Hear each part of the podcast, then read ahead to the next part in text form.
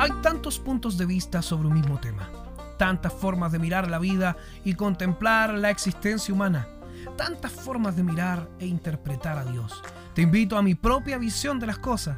Te llevaré a pasear por mis pensamientos y mis propias conclusiones. Quizás te sirva de algo mi experiencia, mi vida, mis estudios teológicos, mis invitados y entrevistas. Mi nombre es Manuel Borges y esto es En los Ojos de Manuel, el podcast.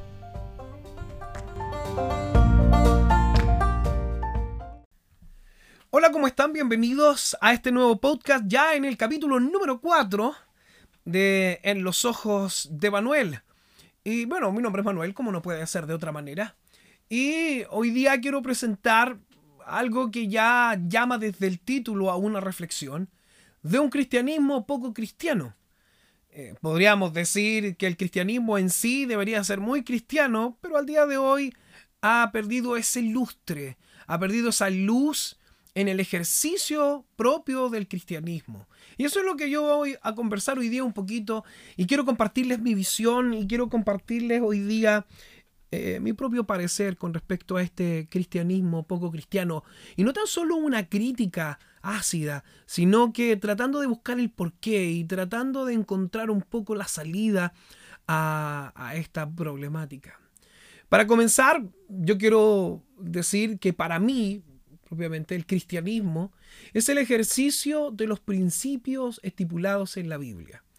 Es el ejercicio, no es una creencia solamente, sino que es algo activo, es algo práctico, es algo real.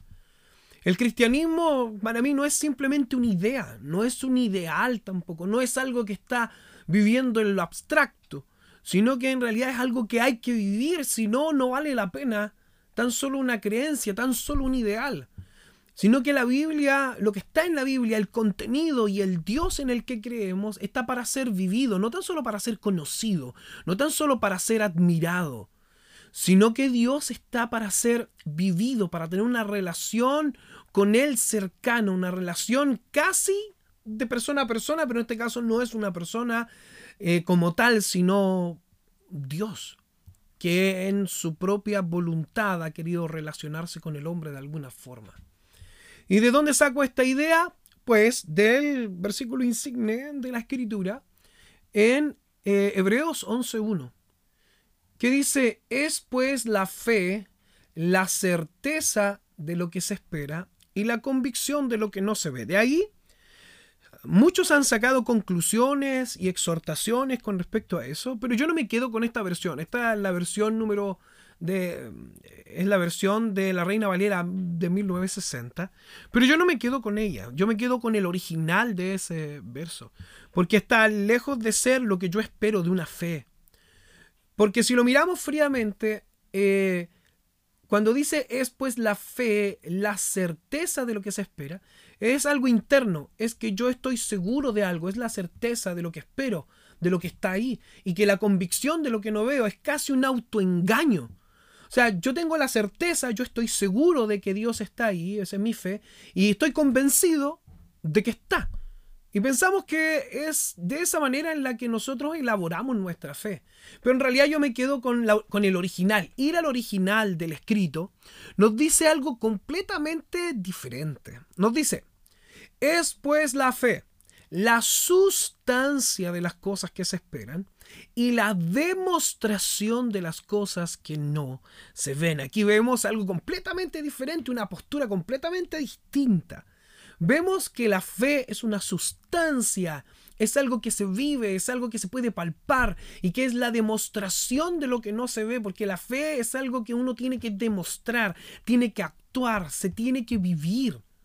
De eso trata la fe, no trata de una creencia pasiva como intenta demostrar la versión de 1960, que habla de una certeza y de una convicción. El original habla de una sustancia y de una demostración, es algo completamente diferente algo completamente más atractivo en realidad. Porque no es tan solo, ah, es mi parecer, es lo que yo creo, déjame en mi mundo y yo veré lo que creo. Por lo tanto, el cristianismo para mí es el ejercicio de los principios estipulados. Por eso es el ejercicio de los principios, porque es la sustancia, es el ejercicio de los principios estipulados en la Biblia, porque es la demostración de lo que no se ve. Es algo activo, es algo práctico y es algo real. Para mí, de manera personal, tomando la exhortación sacado del original, para mí es algo realmente activo, práctico y real. Para mí esa es la fe. Ahora, pero ¿cuál es el problema de este cristianismo? ¿Por qué hoy día nos cuesta sustanciar, nos cuesta demostrar esta fe? Este cristianismo eh, se ha venido quedando en tan solo una creencia, un parecer, una idea, un ideal incluso. El, cristianismo ha retrocedido en el ejercicio propio de, estos principios bíblicos eh, por la secularización. Eh, nosotros los cristianos, los que tenemos jerga eh, cristiano evangélico, siempre hablamos del mundo y hablamos de la música secular, del trabajo secular. Hablamos de lo secular, pero a veces no lo sabemos explicar o en realidad no sabemos lo que significa.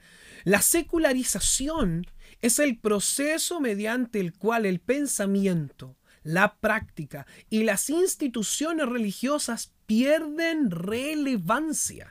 Lo voy a volver a repetir para que no esté volviendo atrás el significado, la secularización, esto secular, cuando hablamos de lo secular, es el proceso mediante el cual el pensamiento, uno, la práctica, las instituciones religiosas pierden relevancia. Algo secular es algo que se ha estado divorciando de lo religioso, lo que es religioso ha perdido la relevancia. Y, esto va mucho en cómo entendemos nosotros el mundo. La secularización del cristianismo no debería existir porque es como si la institución religiosa perdiera relevancia. El cristianismo, eh, decir que se está secularizando, es decir que está perdiendo la relevancia y me da un poquito de vergüenza, me da un poquito de, de cosa decir esto aquí y ahora, pero sí estoy de acuerdo en que el cristianismo hoy día en general, quizás puedan haber algunas excepciones por ahí, pero en algún sentido se ha estado secularizando. Cuando el pensamiento, la práctica e incluso la misma institución ha perdido bastante relevancia al día de hoy. Yo creo que usted en cierto sentido también está de acuerdo conmigo. Pero esto va por el entendimiento del mundo moderno hoy día. Hoy día tenemos un mundo la, religión, el cristianismo, enfrenta un mundo en crisis. Eh, no es que no lo haya tenido antes, pero hoy día hay una crisis a un nivel más profundo.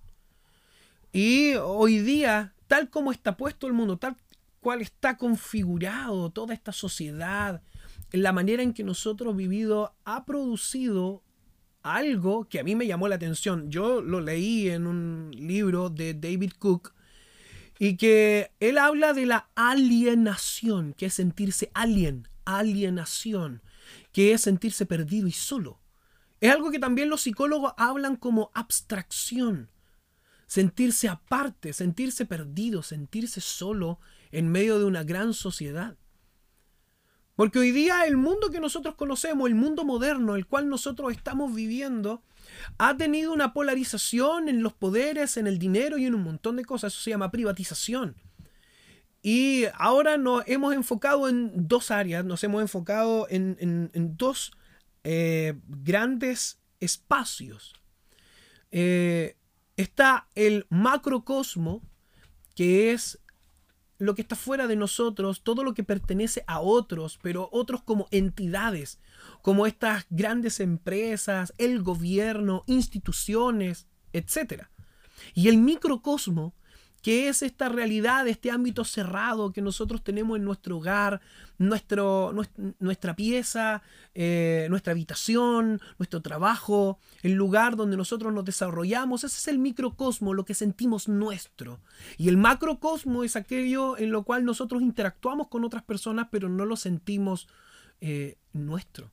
Esta privatización que se ha producido en todo el mundo eh, ha sacado al mundo de una ignorancia y una pobreza. La industrialización y la tecnificación de las cosas eh, han ayudado bastante en lo que es la ciencia, la medicina, eh, los avances. en todo sentido, hemos tenido al día de hoy, tenemos grandes, grandes avances. Yo no puedo desconocer todo lo que hemos avanzado gracias a la industrialización y la tecnificación de la sociedad en sí. Pero esto ha traído graves problemas. Hemos avanzado y hemos hipotecado la esencia del hombre, la esencia del individuo. Y, esto que era de todos, este país, esta tierra, estas aguas, ahora han pasado a ser de empresas privadas. El agua, el servicio del agua, el servicio de electricidad. Y esperemos que en, un futuro muy lejano, esperemos que no pronto, también el aire.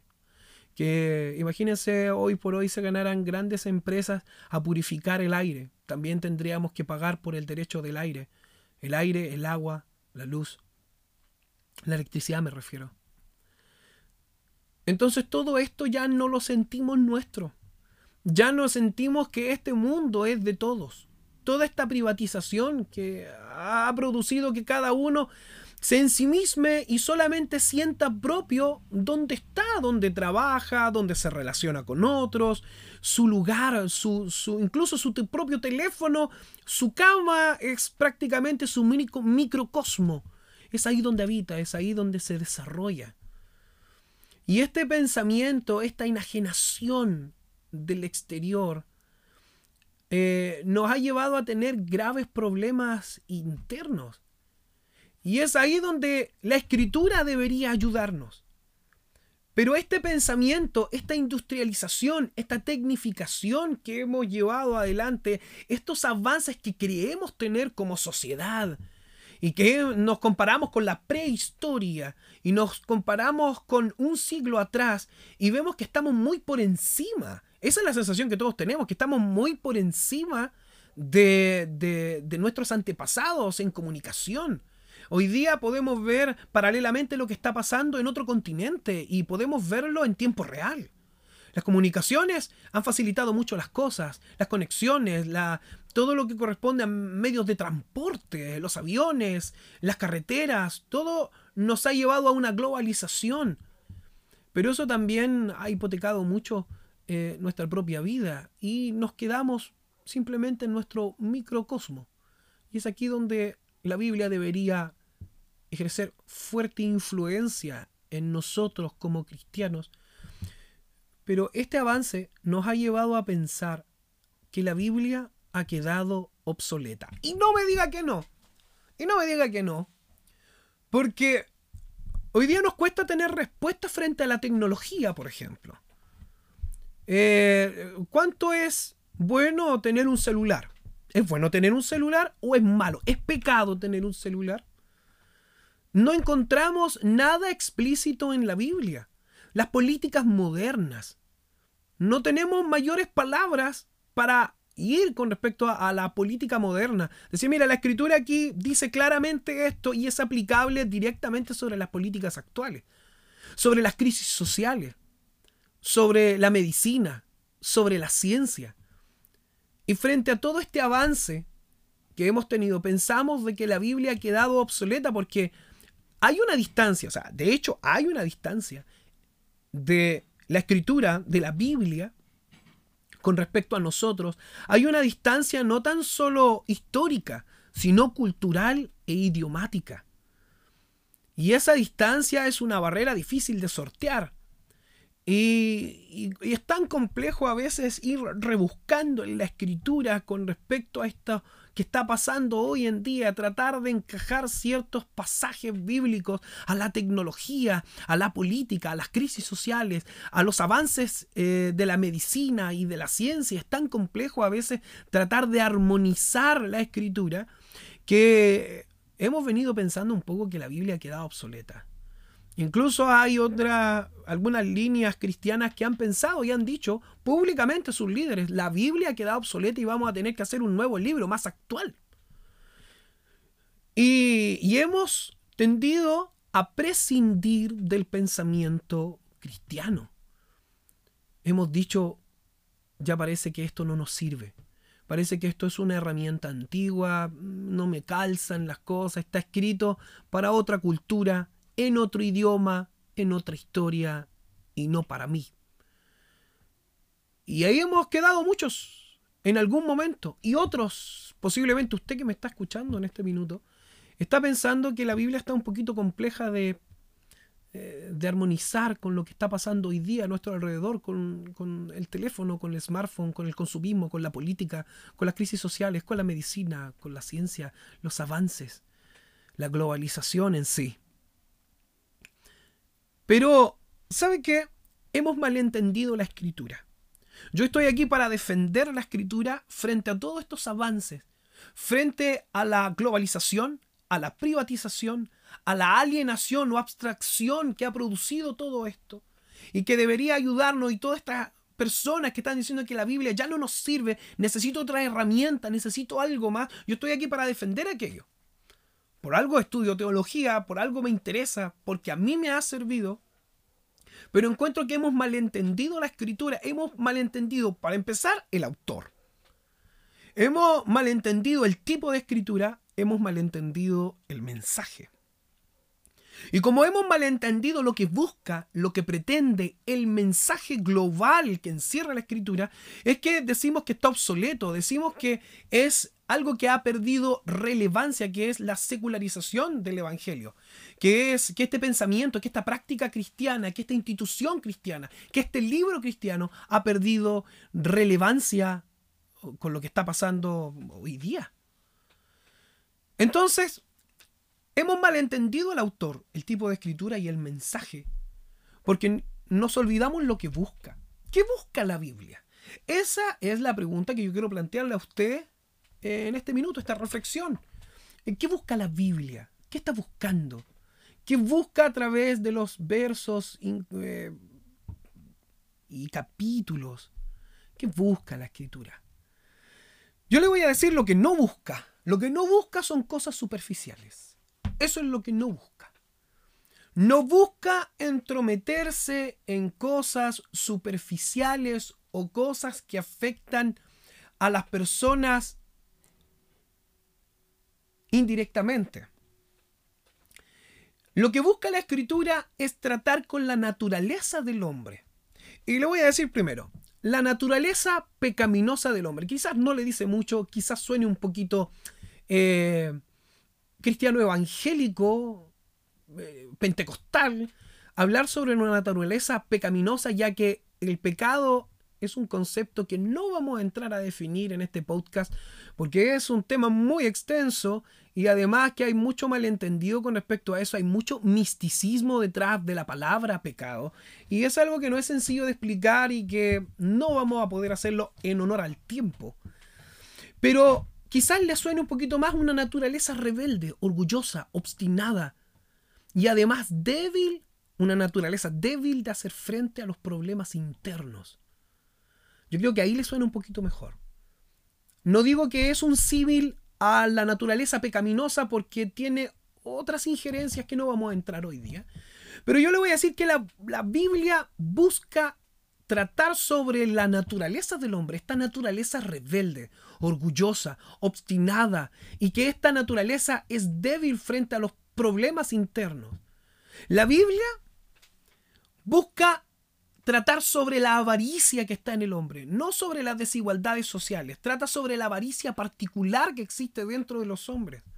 La Biblia viene a tratar sobre la violencia y la prepotencia más que por los problemas sociopolíticos que estamos pasando hoy en día.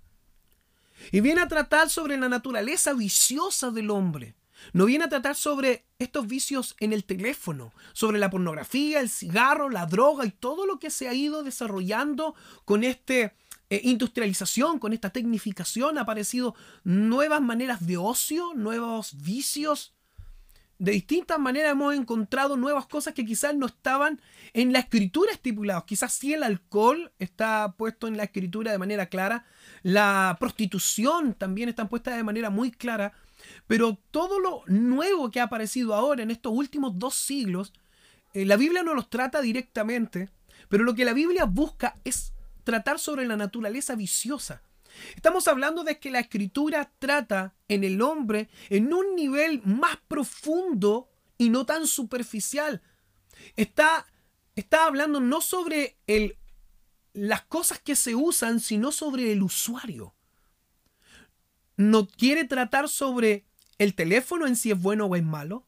Lo que se ve en el teléfono, si es bueno o es malo, si el ocio que se pasa en el teléfono es bueno o es malo, lo que está atrás busca la Biblia y lo que trata la Biblia en sí es la naturaleza viciosa, procrastinadora del hombre, la rebeldía del hombre, el orgullo del hombre, la prepotencia, la violencia, son cosas que alcanzan a todas las generaciones independiente de su de donde estén, independiente de lo que tenga, de donde viva, de la sociedad, de la modernización, del hombre prehistórico, del hombre de la Edad Media, donde quiera que esté, lo que tenga, donde viva, es para todos los hombres. En la Biblia está buscando tratar a un nivel más profundo sin independiente que haya sido hace 1500 años la escritura.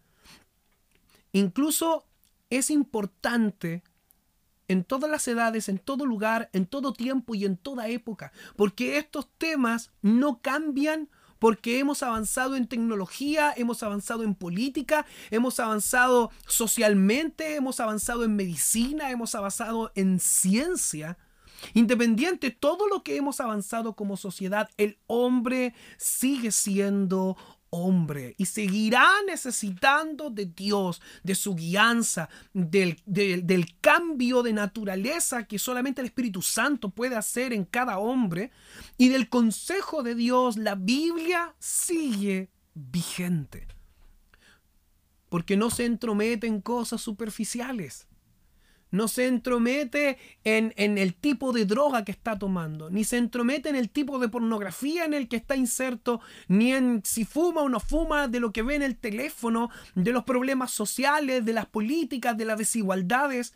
La Biblia está por encima de todo eso y busca en una profundidad en el hombre el cambio de la naturaleza. Es necesario tener un cambio de naturaleza en nosotros. Por eso la Biblia es más importante. Ahora cuando abramos la Biblia, ahora cuando encontremos los consejos, cuando saquemos los panes de vida, vamos a encontrar que Dios quiere tratar con algo que está mucho más allá de nuestra superficialidad. Quiere tratar con nuestra naturaleza. Tenemos que dejar que Dios haga la obra en nosotros. Sé que tenemos problemas. Sé que hoy día hay desigualdad social. Sé que hoy día tenemos problemas políticos, problemas con la tecnología, tenemos problemas y encontrones éticos y morales con la medicina, con la ciencia, con los avances científicos y los descubrimientos y cómo se han planteado, cómo el hombre ha cerrado el corazón a Dios y cómo a nuestro alrededor se ha producido una secularización del cristianismo porque ha perdido el pensamiento, la práctica y la institución religiosa ha perdido relevancia en nuestra sociedad porque hemos malentendido nosotros la escritura. Pensamos que la Biblia quería entrometerse en todas las cosas superficiales y que si no estaba en la escritura no importa. Lo suponemos, bueno, será la voluntad de Dios, no será la voluntad de Dios, no sé, Dios sabrá y empezamos a dar cosas difusas. Y no vamos con lo que tenemos que ir. Que la Biblia sigue vigente porque trata a un nivel profundo con el hombre, independiente de lo que avance.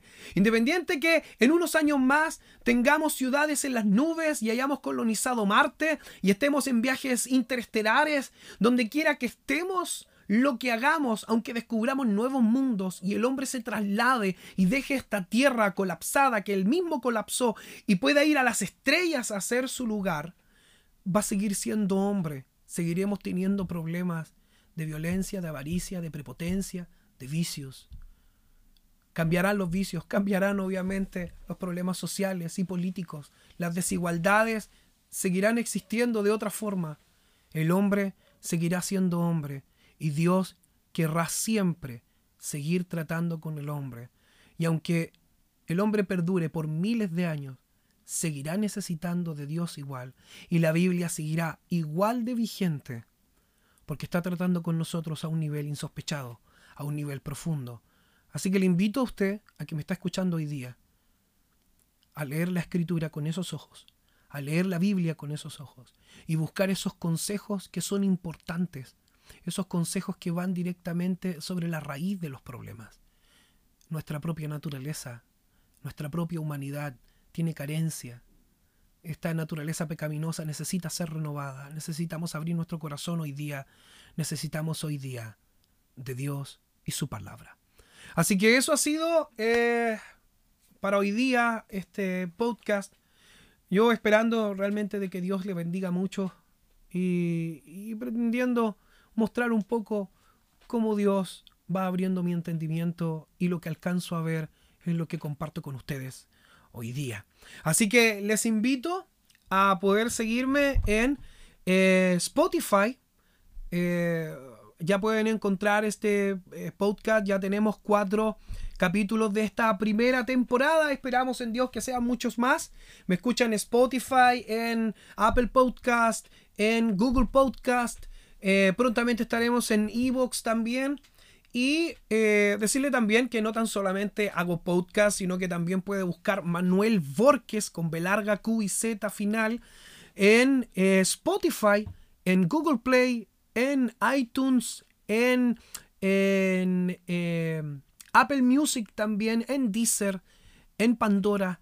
Y usted podrá encontrar también, eh, tengo una producción musical que comparto, tengo en tus alas, se llama eh, el disco que está en todas las plataformas digitales. Y además tengo un pequeño adelanto de un single que se llama Venida a mí, que es de mi próximo disco que si Dios quiere estará saliendo este año 2020. Así que eh, le invito a seguirme en mis redes sociales. Mi nombre es Manuel Borges. Me encuentran en eh, Facebook y en Instagram y en Twitter arroba Exus Ahí me puede encontrar en, eh, en Instagram y también en Twitter. Lo que más uso es Facebook y, e Instagram. Twitter poco lo, es como un eco de, lo que posteo en, Instagram. De hecho, no estoy muy activo últimamente. Eh, hay un pensamiento que yo tengo muy especial con respecto a las redes sociales. Me cuido bastante con respecto a eso. Y eh, quizás se los comparte en algún otro podcast. Así que un abrazo grande, amigos míos. Y nos veremos en el próximo capítulo en Los Ojos de Manuel, el podcast.